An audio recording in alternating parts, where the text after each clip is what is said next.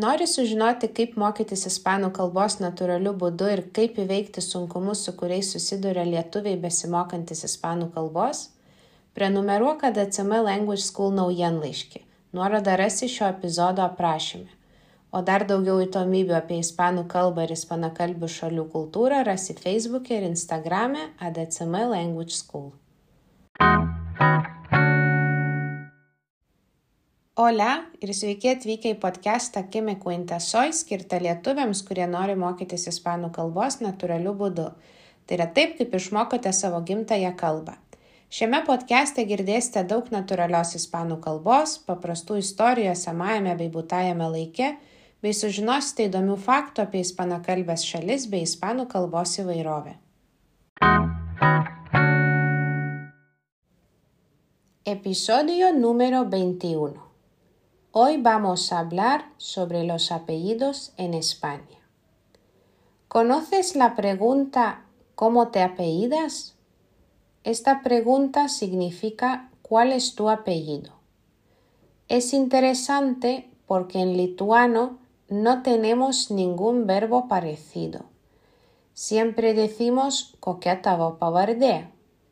Sin embargo, en español hay dos maneras de preguntar por el apellido. La primera, ¿cuál es tu apellido?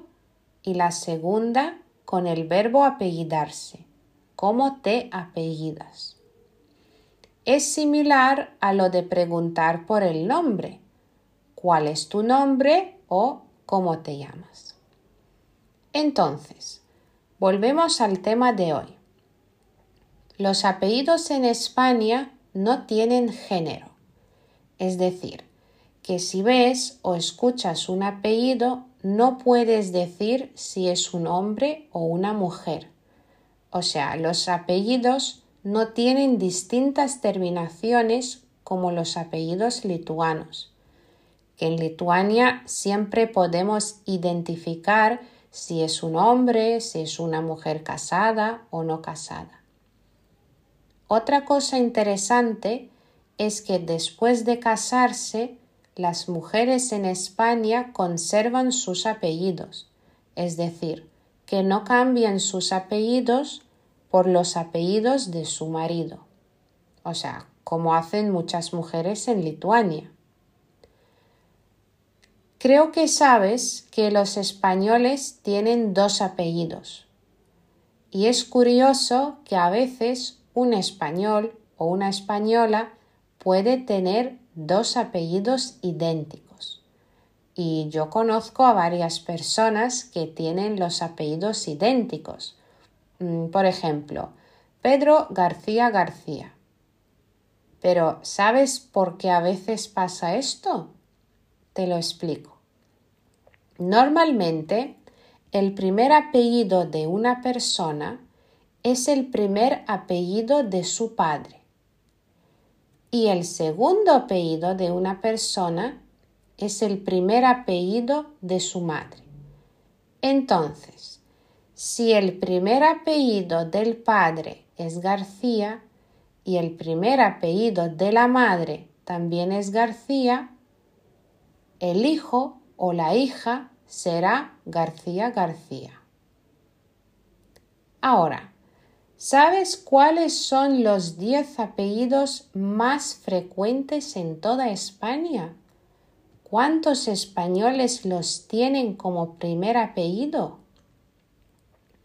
Según el Instituto Nacional de Estadística, el primer apellido más frecuente en toda España es García. Hay casi un millón 500.000 personas que tienen García como primer apellido. El segundo apellido más frecuente es Rodríguez, con frecuencia de más de 900.000 personas. El tercero es González, que también lo tienen más de 900.000 personas. El cuarto es Fernández también más de 900.000 personas. El quinto es López. Este apellido como primero lo tienen un poco menos de 900.000 personas. El sexto es Martínez y lo tienen, por ser exactos, 828.000 personas. El séptimo apellido es Sánchez.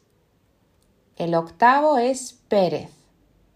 Lo tienen más de 774.000 personas. El noveno apellido es Gómez. Como primer apellido lo tienen un poco menos de medio millón de los españoles. Y el décimo apellido más frecuente en España es Martín y lo tienen sobre 480.000 personas. Bueno, te pregunto, ¿qué otros apellidos españoles sabes tú? Cuéntamelo en los comentarios de este episodio y hasta pronto.